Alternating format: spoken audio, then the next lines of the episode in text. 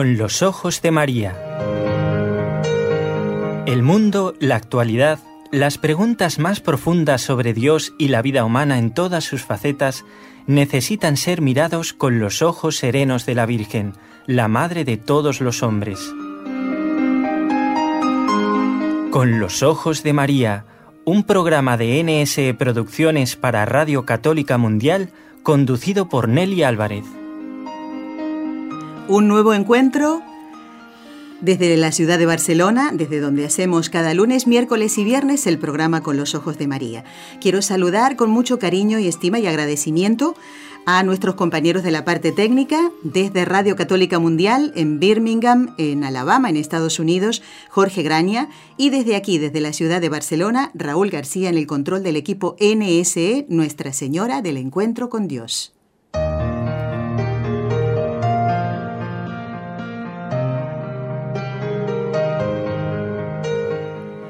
Vamos a comenzar el programa con una frase de San Bernardo que se refiere a la fiesta que la iglesia celebra cada 8 de septiembre.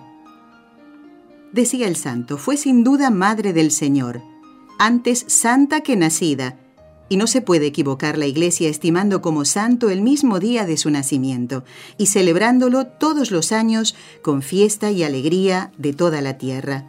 Yo pienso, dice San Bernardo, que descendió sobre ella la más abundante bendición de su santidad, de modo que no solo santificó su nacimiento, sino que custodió además su vida de todo pecado, lo cual a ningún otro entre los nacidos de mujer parece que le haya sido concedido.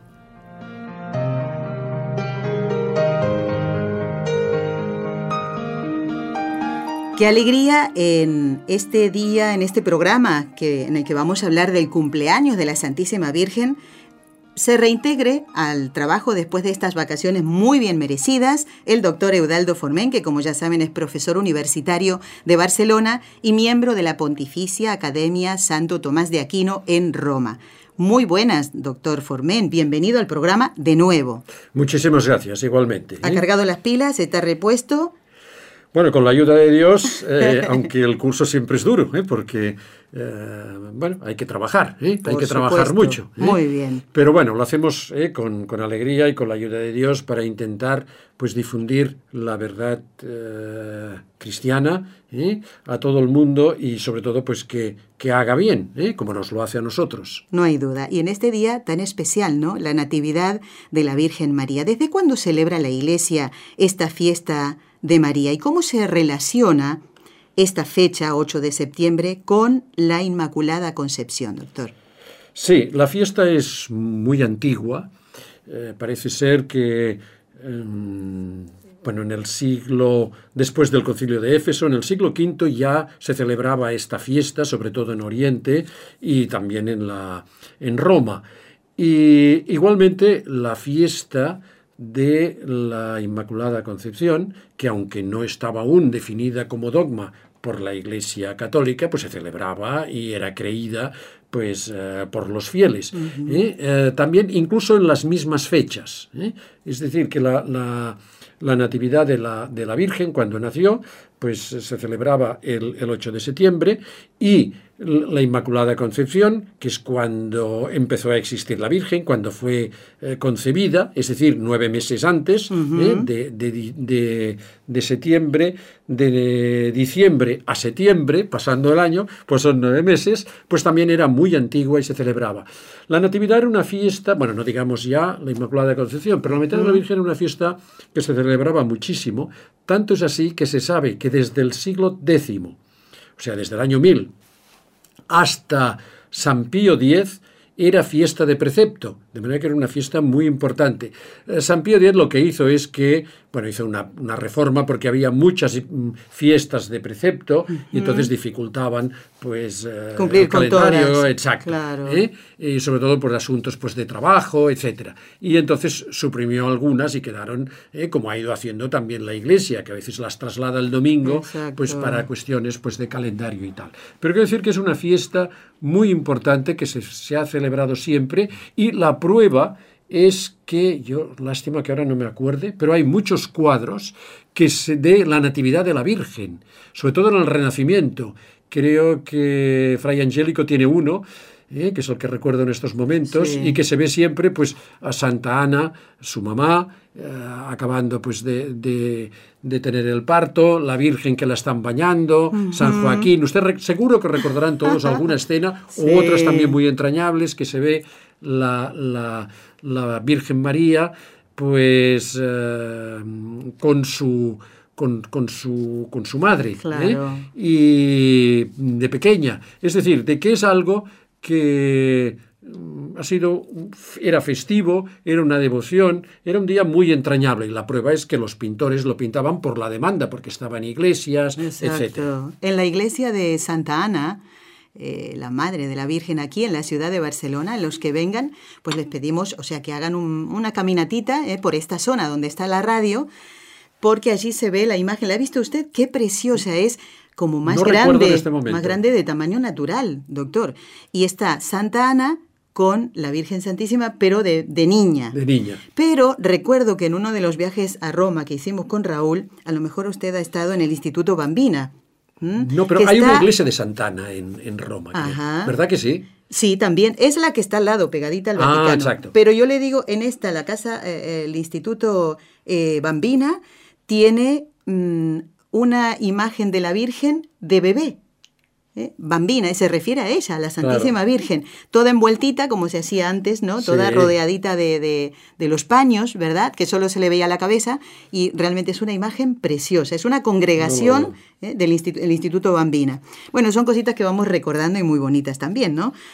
Bueno, estaba pensando lo que nos comentaba antes, doctor, desde el... Con, eh, el nombró Éfeso antes, ¿no?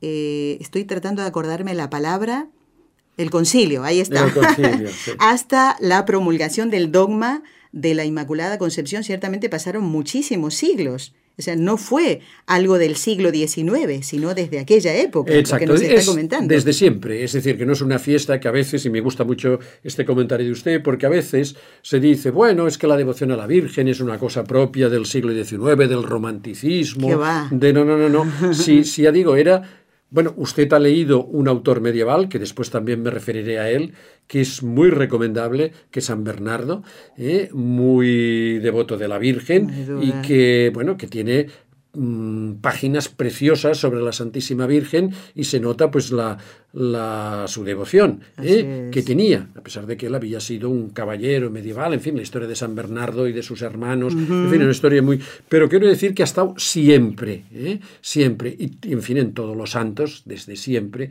pues ha existido esta devoción a la Virgen y como fiestas que se celebraban, una de ellas era pues la de la natividad, del nacimiento, como ha dicho usted, del cumpleaños de la Santísima Virgen. Y cuando uno celebra su cumpleaños, doctor, a veces nos gusta como mirar el álbum de fotos, ir repasando ¿no? nuestras distintas etapas de la vida. Y le comento esto porque ahora viene esta pregunta.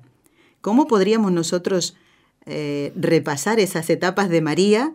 Y, y, bueno, tenemos que recurrir a la Sagrada Escritura, ¿verdad? ¿Qué datos nos da la Sagrada Escritura sobre María, sobre la Santísima Virgen? Bueno, la verdad es que los evangelios sobre la Virgen dicen muy poco. ¿eh? O sea, se podría decir que sobre la Virgen hay silencio. ¿eh? Es una especie de paradoja, como decía Garrigou Lagrange, un tomista uh -huh. francés muy devoto también de la Santísima Virgen. ¿Decía que, eso? Bueno, decía que ella, que es la madre de la palabra eterna, que es el verbo, Cristo, pues nace en silencio y tenemos pocos datos de ella. Uh, ¿Por qué? Porque no los necesitamos. ¿eh? O sea, Dios no se ha revelado para satisfacer pues, una curiosidad, sino lo que necesitamos para salvarnos. Ahora, lo que dice de la Santísima Virgen, especialmente en la Anunciación, en el, o sea, si me permite, lo que rezamos en el rosario, que es lo que sabemos claro. y, es lo que, y, y, es lo que está en la Biblia, pues todo esto ya es suficiente ¿eh? para, bueno, para nuestra salvación, para tenerle devoción, para rezarle. ¿eh? Ahora bien, hay algunos, uh, ya desde el principio, hay lo que se llaman el protoevangelios, evangelios que no son reconocidos por la Iglesia y que son fruto pues, de tradiciones que han podido ser cambiadas o, claro. bueno, pues uh, lecturas piadosas sí, que sí. Uh, sí que pues dan datos. Eh, recientemente yo recomendaría un libro que es La mística ciudad de Dios de Sor María de Jesús de Ágreda, una mm, religiosa concepcionista eh, que es muy conocida en América por, porque evangelizó de una manera sobrenatural México, pues ella tiene toda la mística Ciudad de Dios, todo, es todo un libro sobre María y explica muchas cosas de la infancia de la Santísima Virgen, muy bonitas, y por ejemplo, si las puedo resumir. Es decir, esto no es que sea... Esto sí que parece que es cierto, que sus padres eran Joaquín y Ana, porque esto se ha transmitido por tradición oral. Entonces se dice pues de que em, bueno, ellos eran de la estirpe de David, incluso pues las dos genealogías que están en los evangelios, las de San Lucas y San Mateos, dicen algunos que la de San Lucas es la genealogía de Cristo, o sea, los ascendientes de Cristo por vía de María, y la de San Mateo, que no coincide exactamente, por la vía de, San José. ¿Eh? Ah. Bueno, podría ser, se dice también, por ejemplo, que, que María pues eh, tenía una hermana, eh, que sería María de Cleofás, la esposa de Cleofás. Eh, se dice que, bueno, que sus padres, incluso hay una tradición, que vivían, vivían en, en el momento que ella nació, parece ser que fue en Jerusalén, aunque ella vivió después en Nazaret, y, que vivían a unos 30 metros de una casa que está cerca de eh, la piscina de Betsaida. Bueno, todo esto son tradiciones que son muy bonitas, pero que bueno, que no tenemos una seguridad. Se dice también pues que su, su mamá Santana eh, la consagró a Dios, ¿eh? porque la tuvieron sus padres de, pues, edad muy avanzada, ¿eh? y fruto pues de, de, la oración. Aunque aquí quiero aclarar una cosa. la Virgen nació de una manera natural. ¿Eh? es decir, de un matrimonio, eh, si me permite la expresión normal, ¿eh? que tenían relaciones maritales y por tanto la Virgen nació de esta manera. Concebida. Concebida. Como nosotros. Como nosotros, no como Cristo. Pero fue concebida sin el pecado original. Es decir, fue concebida inmaculada. ¿Qué quiere decir esto? Que, y esto es bíblico y esto es dogma de fe, quiere decir que ella no le afectó, no le afectó el pecado como todos los hijos de Eva, ¿eh? Eh, sino que ella pues eh, no tenía el pecado original y que además fue concebida con todas las gracias, hasta podríamos decir, después lo aclararemos, una infinidad de gracias que le concedió, le concedió Dios. De manera que la Virgen fue, como dicen algunos, lo ha leído usted al principio, fue santificada, es decir, eh, ser santo es tener la gracia de Dios en plenitud con todas las gracias. San Bernardo mm, tampoco sabemos mucha cosa de su vida, ¿eh? sus esponsales con San José, pero San Bernardo dice una cosa muy bonita, precisamente en un sermón sobre la Virgen Santísima, que está dedicado al día de la natividad, es decir, justamente sí, se conservan los sermones ¿eh? y el día pues eh, de la fiesta del 8 de septiembre. Entonces dice San Bernardo que mm, Dios tenía que escoger una mujer para, para y utiliza la palabra escoger, aquella que entre todas debía escoger o más bien formar. Esto es importante, porque a veces pensamos que María era muy buena, que María pues ya tenía unas virtudes, o porque era hija del pueblo, o porque era pobre, o porque yo qué sé, ¿eh? por algún valor, y entonces Dios vio, diríamos, la mejor mujer entre ah, todas y la eligió. No, Dios la formó. ¿eh? Es decir... la eh, hizo como Él quiso. Exacto, dándole todas las gracias. El darle las gracias suponía eh, que ella tuviera todas mm, nuestras facultades, sus facultades humanas, por ejemplo la libertad, ¿eh? estaba potenciada al máximo, porque la gracia eh, perfecciona a la naturaleza. Entonces, que tuviera todas las gracias no quiere decir que no tuviera mérito, pero el mérito era fruto de la gracia. Hay una cosa muy bonita que dice San Bernardo, que no les quiere leer el texto todo, que dice que, bueno, que entre todas las gracias, no esto tengo que decirlo, entre todas las gracias, las dos principales eran la virginidad y la humildad. ¿Por qué? Porque esto es lo que se parece más a Dios, ¿eh? que Dios es infinitamente puro y por esto Dios le dio a la Santísima Virgen la gracia de la virginidad. Y le tenemos que imitar naturalmente según nuestro estado, no el de virginidad, pero sí con la pureza, sí con todas las virtudes anejas en la pureza, la modestia. Eh, en todo, en el hablar, en, el, hablar, vestir. Exacto. ¿eh? y después la humildad. ¿Por qué? Porque es que Cristo, ¿eh? es decir, la, su madre tenía que ser infinitamente pura porque era la madre del que venía que era infinitamente puro como es Cristo, venía a limpiar las manchas de todos, las manchas de todos nuestros pecados. Y era humilde, y esto sí que es una característica que se nota en el Evangelio siempre, que se nota en las apariciones de la Virgen, su humildad. ¿Por qué?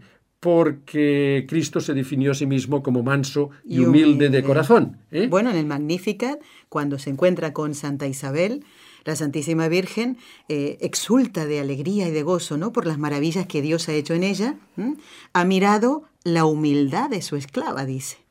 No dice, ha mirado que yo era bonita, eh, que tenía muchas virtudes, eh, que era pobre.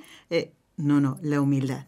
Como si eso hubiera hecho, el Señor se hubiera volcado en ella mm, solo por ver eso, que era humilde. Humilde, que era una gracia de Dios, ¿eh? que tenemos que apreciar, que tenemos que pedir y que tenemos con, con la gracia que vivir, que es una, es una virtud contraria al vicio de la soberbia, que es demoníaco, ¿eh? y de la impureza, que es la que nos tienta siempre el, demonio, ¿eh? igual que la soberbia. Y entonces San Bernardo dice una cosa muy bonita.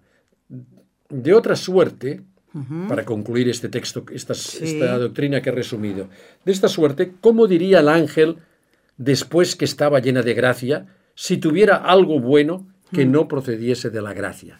Le dice, y lo rezamos en la salve, lo decimos siempre, Dios te salve María, llena eres de gracia. es decir, no tiene nada propio, todo es gracia. Todo en María es gracia, por esto está llena. ¿eh? No, no, una parte, diríamos, que tenía unos valores, unas virtudes humanas, frutos de su esfuerzo, pues de su estirpe de ser el rey David, de cómo la había educado Santana. No, no, no. ¿eh? Todo venía de la gracia. Y la gracia le daba pues bueno, pues todas las, las virtudes. La Virgen María tuvo un cuerpo, como dice eh, la, monja concepcionista, eh, la, madre Ágreda, pues María Jesús de Ágreda, su cuerpo fue perfecto, ¿eh? igual que era el cuerpo de Cristo, la humanidad de Cristo, que se dice que era, como dice, se dice en el Salmo de David, el más hermoso de los hijos de los hombres. Pues lo mismo su madre, la más, hermosa, de las hijas de los hombres, de Eva. Tenía además pues un alma perfectísima. Tenía las gracias.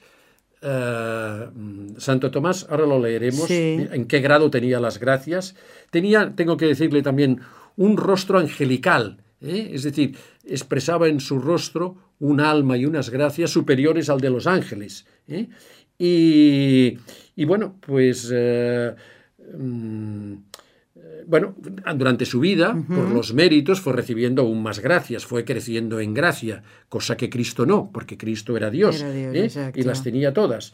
Y, bueno, por esto mm, eh, la Virgen María mm, eh, es mm, merecedora de que celebremos la fiesta de su Natividad, la de la Inmaculada Concepción, porque fue el inicio, el inicio de todo lo referente a la encarnación. Para que veamos de nuestra salvación, ¿no? De nuestra salvación. Eh, Santo Tomás dice en la Suma Teológica que, mm, bueno, si es tan amable, lea el texto, pues si no yo hablo mucho y soy muy pesado. lea este texto de Santo Tomás, está en la primera parte de la Suma, hablando, mm, aquí, de la solución primera, hablando de San Ah, bueno, San Juan Bautista y, bueno, iba a decir sí, que también es santo, y Jeremías, ¿eh? que son el personaje que más han, mm, diríamos, preparado el advenimiento de Cristo en el Antiguo y ya cercano en el Nuevo Testamento, y que han vivido en su vida pues la persecución, ¿eh? el sufrimiento como Cristo, bueno, parecido al de Cristo, que lo anuncia. La bienaventurada Virgen, que fue elegida por Dios para madre suya, alcanzó una gracia de santificación mayor que el Bautista y que Jeremías, elegidos para prefigurar de modo especial la santificación de Cristo. Señal de esto es que a la bienaventurada Virgen le fue otorgado que no pecara, ni mortal ni venialmente, y a los otros es... Aquí hay una palabra difícil de entender, sí, porque, Sí, eh, mm, como es una fotocopia, les comento. Mire, ¿qué le parece? Tengo una idea. No, no, ¿dónde estaba? ¿Dónde? Aquí, aquí. Esto ah. no alcanzo a leer. En otros creíble que les haya ah. sido, es creíble que les haya sido coincidido no pecar, pero solo mortalmente, protegiéndoles para ello la divina, gracia. Siempre que nos protege y que nos evita el pecado es la gracia. Nosotros no tenemos que ponerle obstáculos. Es decir, que la Virgen era la sin pecado. ¿eh? Es decir, es la sin pecado. ¿eh? como hay una devoción en España de la Virgen de la sin pecado, no tiene pecado ni mortal ni venial, ninguno. Ninguno absolutamente. Bueno, Santo Tomás, como todos los santos, han hablado tanto de María y, no, exageraremos nunca. ¿eh? Como decían de la Virgen, nunca bastante. El mismo San Bernardo lo decía esto. ¿eh? ¿eh? Santo Tomás también en la Suma Teológica dice si Dios podía, podía haber hecho las cosas mejores. Y dice que sí, que podía haber hecho las cosas. Pero hay tres cosas que, ya son lo máximo, ¿eh? que ya es lo ah. máximo que se puede hacer. Esto de Santo Tomás, no Santo de San Tomás. Y dice Santo Tomás lo siguiente, esto es más claro, a ver, si lo puede leer y más fácil. La humanidad de Cristo... Es la primera, ¿eh? que no se podía ser mejor, Cristo como hombre. Por estar unida a Dios. La bienaventuranza creada por ser goce de Dios. Quiere decir lo que Dios nos tiene preparado en el cielo, la felicidad eterna, la ah. bienaventuranza. Es tan grande que ya no puede ser mejor el cielo. Y la Santísima Virgen, por ser Madre de Dios, obtienen del bien infinito, que es Dios, una dignidad, en cierto modo, infinita. Fíjense lo que ha leído la Virgen María tiene una dignidad casi infinita. Le pone la infinitud. Es muy fuerte lo que dice aquí Santo Tomás. ¿eh? Y en cuanto a esto, nada mejor se puede hacer, por lo mismo que nada puede ser mejor que Dios.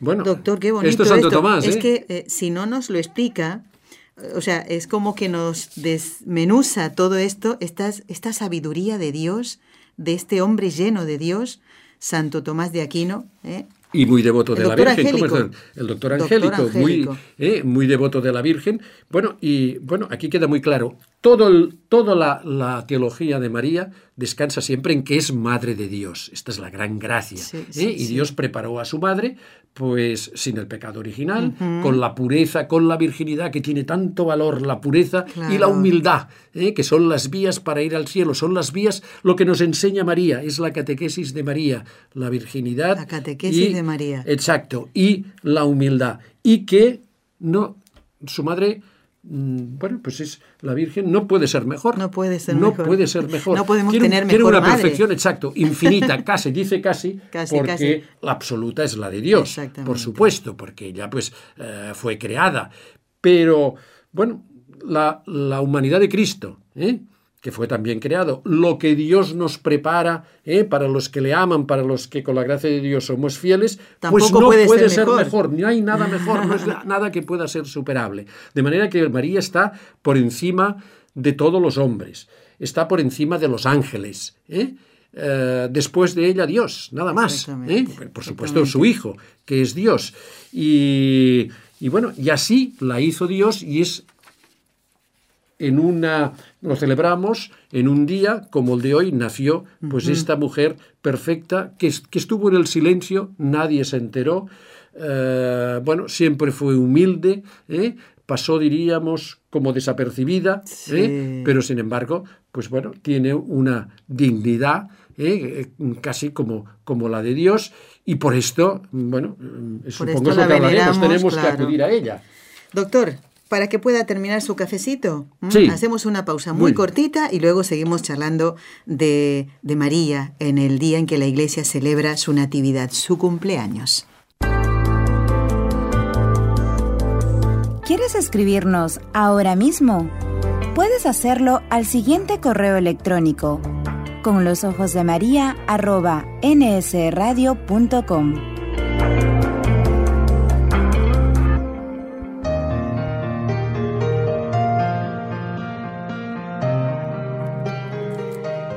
Bueno, doctor, vamos ahora en, este día de alegría. ¿eh? Cuando estamos de cumpleaños siempre estamos contentos, ¿verdad? Y queremos agasajar y regalar y abrazar y, mostrar nuestro cariño a quien cumple años. Hoy es nuestra Madre, ¿eh? la Virgen Santísima, nuestra Madre del Cielo.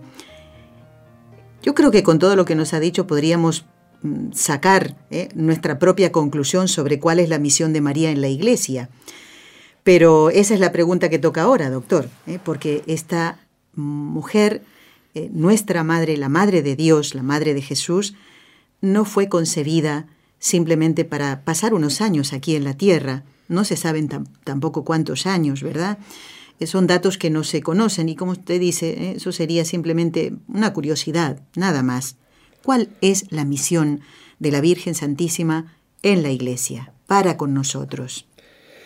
Sí, yo lo resumiría se podría hablar de muchas cosas en los teólogos y en los congresos de Mariología y en las obras, pues se ha estudiado mucho el mismo Concilio Vaticano II.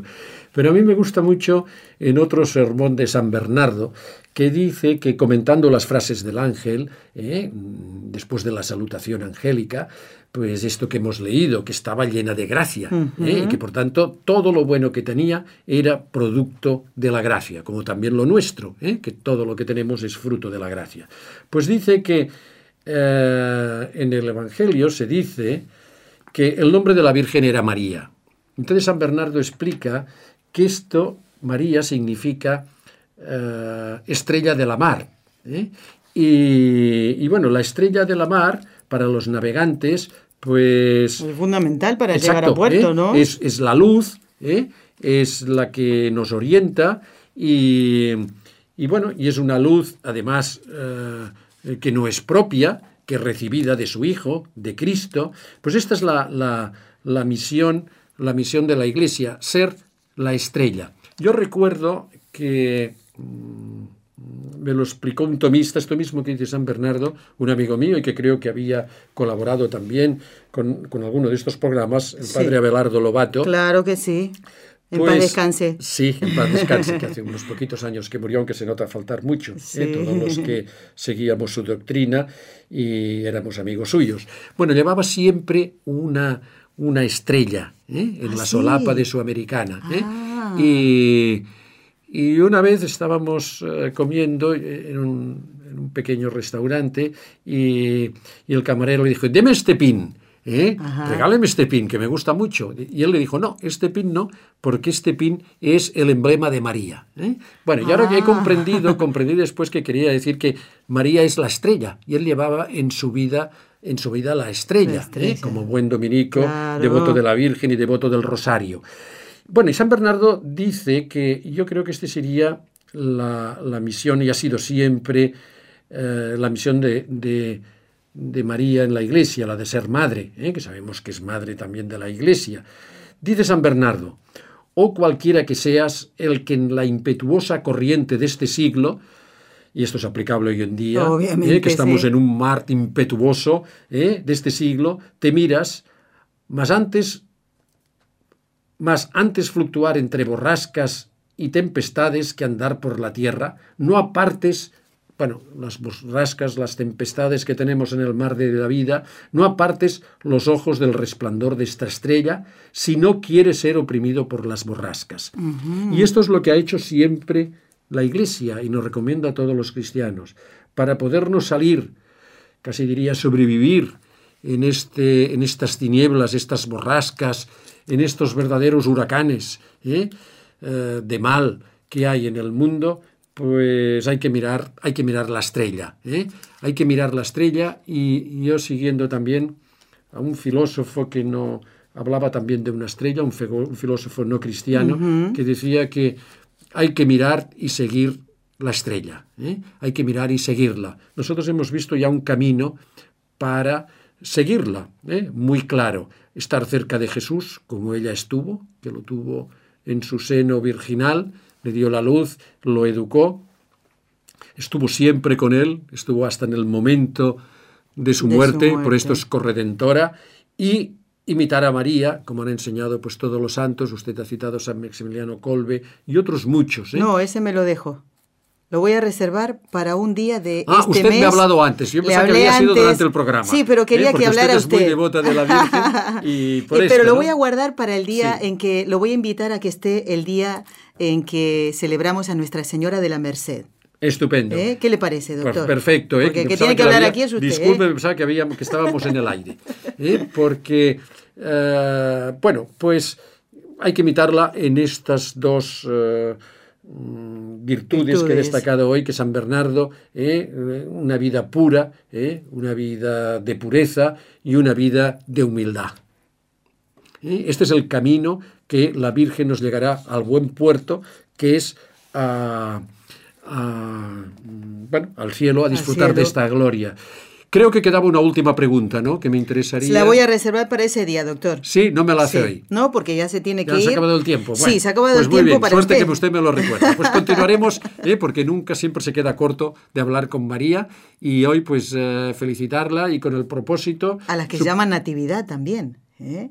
Hay señoras que tienen este nombre, Exacto, Natividad. ¿Mm? exacto. ¿eh? Que tengamos el propósito de- del día e incluso los otros Sí, días. ¿eh? sí, sí. Pues, Regalar de- a María, Regalar a María, deseo, sobre ¿no? todo, pues el, rezo, el, el rezo del rosario, ¿eh? hacerlo con mayor devoción, que, como he dicho, está allí toda la vida de María. Doctor, esa pregunta es el significado de la presencia de María en su vida, en lo personal ¿eh? Y eh, incluso en su labor profesional. Eh, hablar de San Maximiliano Colbe. Perfecto. Yo encontré un escrito precioso en otro hombre que amaba muchísimo a la Santísima Virgen, Monseñor Félix Ochaíta, que falleció el año pasado, el 31 de julio, y también lo recordamos porque fue un gran colaborador, miembro de la Sociedad Mariológica Española, y, y también lo vamos a traer. Así que me reservo todo eso. Está invitado delante de los oyentes para estar aquí, si Dios lo permite, el 25 de septiembre. Lo vamos a organizar todo para que usted pueda estar. doctor. Estupendo. Vendré pues ¿eh? con, con muchísima ilusión. ¿eh? Gracias, doctor Formen. Amigos, no se vayan porque el programa en esta fiesta de la Natividad de María continúa de esta manera. Intención de oración del Papa Francisco para el mes de septiembre. Por nuestras parroquias, para que animadas por un espíritu misionero, sean lugares de transmisión de la fe y testimonio de la caridad.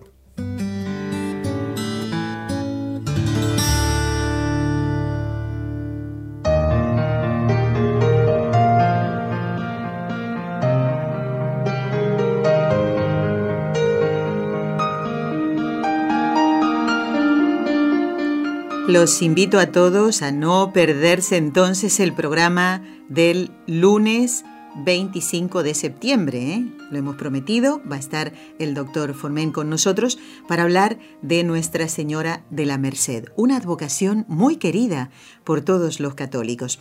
La fiesta se celebra concretamente el 24, pero se traslada, por lo menos aquí, en España se traslada al 25 y además porque Nuestra Señora de la Merced es la patrona de la ciudad de Barcelona. Así que ese día vamos a hablar de ella. ¿eh? ¿Qué significa esto de ser Nuestra Señora de la Merced? ¿Qué significa Merced? ¿Mm? Y sabemos que en otros lugares del mundo se la quiere muchísimo, eh, no solo a la Virgen, sino particularmente a esta advocación.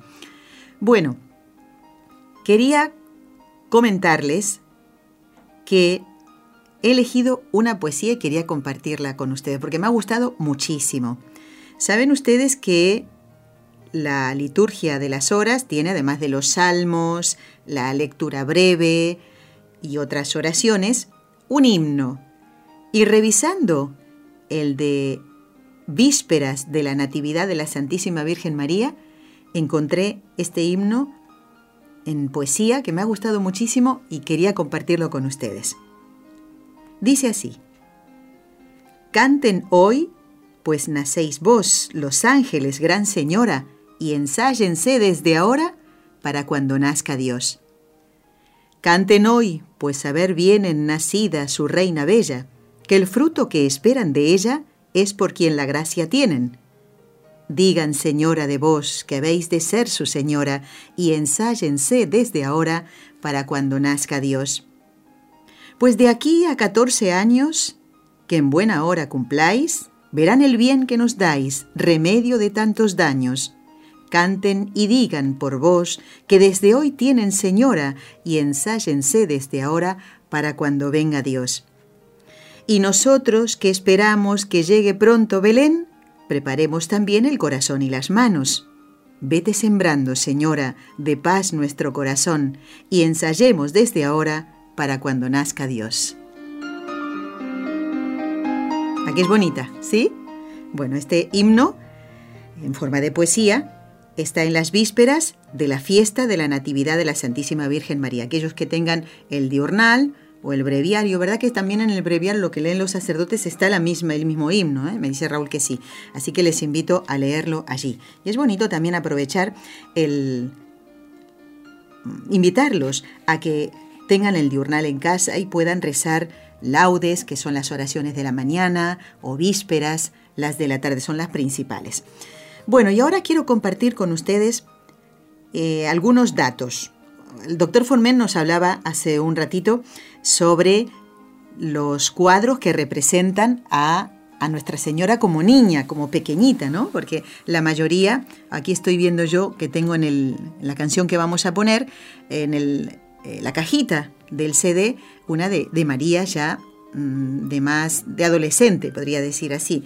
Pero estaba eh, viendo un antiguo libro que se llama Año Mariano, pero este sí que es antiguo, tiene las páginas ya amarillas. Yo no sé si se habrán sacado ediciones eh, nuevas. Bueno, ¿saben qué? Los principales cuadros de la Natividad de la Virgen están, miren, el de Cavallini está en la iglesia de Santa María in Trastevere, esto es en Roma, en Italia, que allí realmente hay eh, artistas con, con, manos prodigiosas, en este caso para pintar. El cuadro de la Natividad de la Virgen de Giotto está en Padua, en una capillita, en la capilla de la arena se llama, y después, por ejemplo, el de mm, Filippo Lippi, también de la Natividad, está en la ciudad de Florencia. Y hay muchos otros, la mayoría distribuidos en, en el territorio italiano. Y también hay cuadros de la Virgen Niña, que antes yo les comentaba y le decía al doctor Formen, este de ver a, María envuelta en los paños donde solamente se le ve la cabecita, María Niña, ¿eh? del Instituto Bambina que conocimos en Roma. Pues los cuadros concretos de la Virgen Niña están, por ejemplo, el de Orcaña, está en Florencia, eh, también el de Murillo, este lo tenemos nosotros más cerquita porque está en, en Madrid, y también el de, allí en esa misma ciudad, el de Zurbarán, también en la ciudad de Madrid. Ese está en un colegio. ¿eh? Bueno, son, son representaciones de Nuestra Señora, nos las, nos la hacen ver de pequeñita, de niña. ¿eh? Bueno, y hoy quiero saludar con muchísimo cariño a todos los oyentes cubanos que escuchan la emisora porque celebran a la patrona de su país, la patrona de Cuba. ¿eh? Es una imagen chiquitita de la Virgen con el niño. Y no sé si todos los cubanos lo saben, pero debería ser así, saberlo, ¿eh? que fue proclamada patrona de Cuba, fíjense, en 1916, en el siglo XX. ¿Recuerdan quién gobernaba la iglesia en ese momento? Faltaba nada más que un año para que la Virgen Santísima fuera a tierras portuguesas. En esa época, desde el año 1914, gobernaba la Iglesia el Papa Benedicto XV, que fue el Papa que gobernaba la Iglesia durante las apariciones de Nuestra Señora. Pues Nuestra Señora de la Caridad del Cobre fue proclamada patrona de Cuba el 10 de mayo de 1916. Fíjense, faltaba exactamente un año para que la Virgen bajara a Cova de Iría en Portugal. Pero hoy no solamente celebran nuestros hermanos cubanos a su, a su patrona, sino que eh, también hay muchísimos santuarios distribuidos de la Santísima Virgen por todo el mundo, como por ejemplo Nuestra Señora de Copacabana en Bolivia, que sabemos que nos escuchan también eh, desde allí. Y mm, parece ser que es el santuario más célebre de América después del santuario de Guadalupe en México. Esa es la información que tengo eh, sobre esta advocación de Nuestra Señora de Copacabana.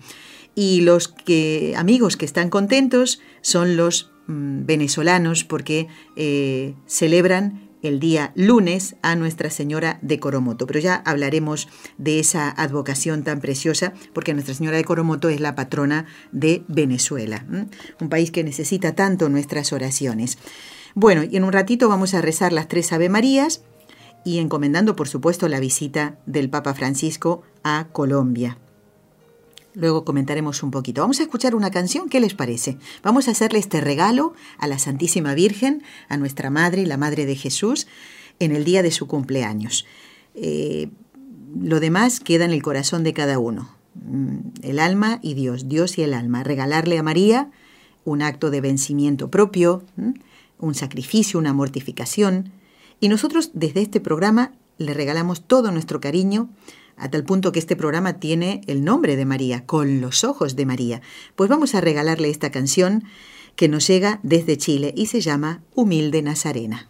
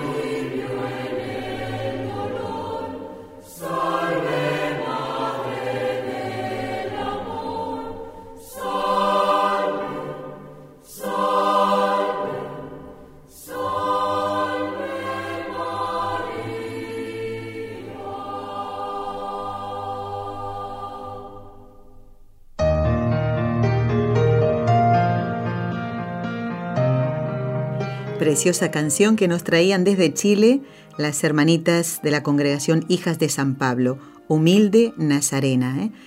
Qué bonito, estaba prestando atención a, la letra. ¿eh? Qué bonito las canciones que nos, que nos llevan a Dios, nos hacen pensar, ¿no? Bueno amigos, vamos ahora, si les parece, a rezar las tres Ave Marías. Hoy tenemos mucho, mucho por qué rezar. En primer lugar, lo vamos a hacer por el fruto espiritual de la visita del Papa Francisco a Colombia, por todos nuestros hermanos colombianos, por las necesidades que tiene cada uno de ellos y que tienen el corazón. No todos van a poder darle la mano al Papa, ¿verdad? Aunque pase a veces rapidito, aunque él se detiene mucho. No todos van a poder decirle, Santo Padre, me está pasando esto, sufro por aquello. Pues eh, el Señor escucha tus oraciones Ojalá tengas la bendición de poder saludar personalmente al Papa, pero no todos pueden hacerlo. Todos quisieran hacerlo.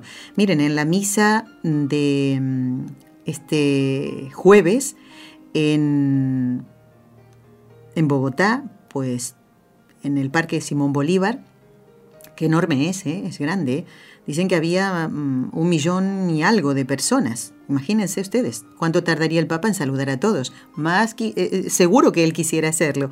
Así que vamos a encomendar a nuestros hermanos colombianos, los que reciben al Papa con cariño y los que no lo reciben también. que abran el corazón de estas personas. Vamos a pedir por ellos también, por supuesto. Y mm, repasar, les invito a repasar la homilía del Papa en el Parque Simón Bolívar en, en Bogotá.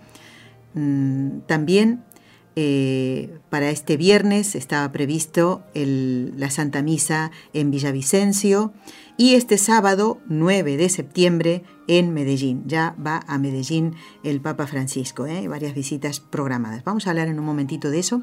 Vamos a encomendar a todos los sacerdotes que van a acompañar al Papa en las distintas celebraciones eucarísticas para que le demos una alegría al Papa, que sean sacerdotes que vayan eh, recogidos ¿eh? en oración, acompañarle a celebrar la Santa Misa y cuidar mucho la hora de dar la comunión, porque va a haber mucha gente allí. ¿eh? Que todos reciban a Jesús dignamente, como eh, se merece nuestro Señor. No vamos a olvidarnos de nuestros hermanos del Caribe, de Estados Unidos, que están sufriendo las consecuencias de los desastres naturales, eh, del terremoto en, en México, y de tantos otros desastres que por estar muy lejos tal vez no nos preocupamos tanto, pero son hermanos nuestros que están sufriendo. Yo veía las fotos de, o las imágenes de, los huracanes, es que asusta realmente. Uno dice, pero qué, ¿a dónde vas? ¿A dónde nos metemos si nos pasa eso? Vamos a pedir por todas estas intenciones. Encomendamos a las oyentes que tienen el nombre de Natividad o algún nombre como Mariana, por ejemplo. ¿eh? Tengo una sobrina que se llama Mariana y justo es mi ahijada, así que la voy a encomendar también, con mucho cariño. En el nombre del Padre, y del Hijo, y del Espíritu Santo. Amén. Dios te salve María, llena eres de gracia, el Señor es contigo. Bendita tú eres entre todas las mujeres, y bendito es el fruto de tu vientre, Jesús. Santa María, Madre de Dios, ruega por nosotros pecadores, ahora y en la hora de nuestra muerte. Amén. Dios te salve María, llena eres de gracia, el Señor es contigo. Bendita tú eres entre todas las mujeres, y bendito es el fruto de tu vientre, Jesús. Santa María, Madre de Dios, ruega por nosotros pecadores, ahora y en la hora de nuestra muerte. Amén. Dios te salve María, llena eres de gracia, el Señor es contigo. Bendita tú eres entre todas las mujeres, y bendito es el fruto de tu vientre, Jesús. Santa María, Madre de Dios, ruega por nosotros pecadores, ahora y en la hora de nuestra muerte. Amén.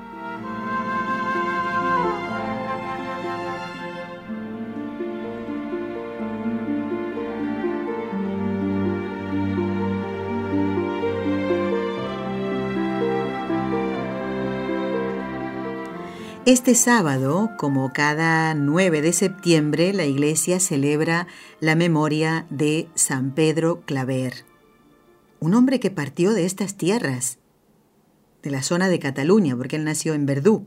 En realidad no partió desde allí, sino que nació aquí. Eh, debió haber partido de Palma de Mallorca, o también del puerto de Barcelona, ¿por qué no? ¿Eh? Eso no lo sé. Bueno, es un santo del siglo XVI al que los colombianos quieren muchísimo. Pasa algo así como el cariño que tienen los peruanos a Santo Toribio de Mogrovejo, el que fuera eh, arzobispo de Lima, también, ¿verdad? Ya uno no está pensando en, en qué lugar nació ni qué nacionalidad tiene, sino en dar gracias a Dios por ese misionero que deja su tierra para ir a evangelizar y tantos otros, estoy refiriéndome a Perú y a Colombia con San Pedro Claver, pero eh, en Bolivia también están muy agradecidos ¿no? por la tarea evangelizadora de los misioneros, al igual que en Argentina, en Venezuela. Pero en el caso de San Pedro Claver, es admirable el hecho de que este hombre, que fue jesuita, ¿eh? sacerdote jesuita, se encontrara con un gran santo como San Alonso Rodríguez, que era simplemente el portero del convento, fíjense, en el colegio de Montesión de Palma de Mallorca. Y mm, justamente de ese santo, de San Alonso Rodríguez, el padre Pedro Claver recibe esa inspiración y ese consejo, fíjense, ¿eh? por eso lo que hacen las buenas compañías, eh, ser evangelizador de los esclavos allí en Colombia, en Cartagena. Allí murió en 1654, una labor que uno dice, ¿cómo pudo hacer todo esto este hombre? Si lo miramos con ojos sobrenaturales, veremos que con Dios lo podemos todo. Y el recuerdo de los santos no se pierde, porque no se pierde esa labor, esa obra. ¿eh? Y comentábamos hace poquito con Raúl, decíamos, cuando llegue el día del juicio, no nos van a pedir el certificado del máster que hemos hecho. ¿eh? No nos van a decir, a ver, ¿qué doctorado tienes? Eh, ¿Cómo te fue en, en los exámenes en la tierra cuando estudiabas? No, nuestro examen será, como dice San Juan de la Cruz, en el amor, el amor que dimos a nuestros hermanos, a nuestra familia, a nuestro cónyuge, a nuestros hijos, a nuestros vecinos, a todo el mundo. Ese será nuestro examen. Fíjense si no pasó este examen San Pedro Claver. Sus obras son recordadas hoy. El agradecimiento del pueblo colombiano a este evangelizador que predicó con las obras, acudiendo a ayudar a estos hermanos que eran tratados como, como animales, peor que animales. Y allí está, recorriendo esa tierra colombiana, el Papa Francisco. Su visita termina este domingo. Este sábado está programada la visita al Hogar San José, esto es en Medellín, ¿no? El encuentro con sacerdotes, con religiosos, con consagrados, seminaristas y además con las familias. Dice que todo el mundo va a aprovechar ahí, ¿eh? Para estar cerquita del Papa. Y también la visita este domingo al santuario justamente de San Pedro Claver, eh, qué privilegio, qué bonito que el Papa pueda estar ahí. Y la misa será en el área portuaria de Contecar. ¿eh? Luego la ceremonia de despedida y ya el Papa vuelve a, Roma, ¿eh? vuelve a Italia. Así que seguimos encomendando este viaje, que sea de mucho fruto espiritual para nuestros hermanos colombianos y también, ¿por qué no? Seguro que de creo yo, de ciudades limítrofes de otros países habrán aprovechado para ir a, a ver al Papa, a, participar de la Santa Misa o a verlo pasar simplemente ¿eh? al hombre de Dios. Bueno, quiero comentarles en este último minuto que me queda que el próximo lunes, día 11 de septiembre, va a estar con nosotros, si Dios quiere, el padre Juan Antonio Mateo, contestando las consultas de algunos de ustedes. No recuerdo ahora los nombres de los oyentes, qué pena. Los invito a no perderse ese programa. Mm, no tengo los nombres ni las consultas que nos han hecho, pero sí sé que, eh, que está, estará dedicado el programa a esto. Así que no se lo pierdan. ¿eh? Esto será el lunes 11 de septiembre, un día que nos trae recuerdos dolorosos. ¿eh? ¿Se acuerdan, no? Lo del atentado contra las Torres Gemelas y todo. Bueno, amigos, yo les doy las gracias por habernos acompañado en este día del cumpleaños de la Santísima Virgen. ¿Ya has pensado qué le vas a regalar a María? No se pierdan el programa del lunes, que tengan un buen y santo fin de semana y como siempre decimos, a no faltar a la misa del domingo. Gracias por habernos acompañado, los esperamos el lunes en Con los Ojos de María. Que Dios los bendiga a todos. Has escuchado un programa de NSE Producciones para Radio Católica Mundial.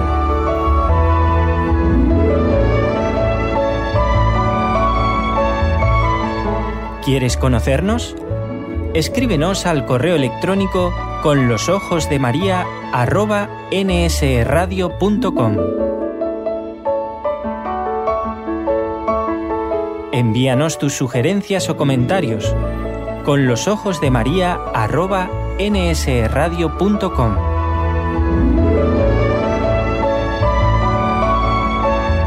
Te esperamos.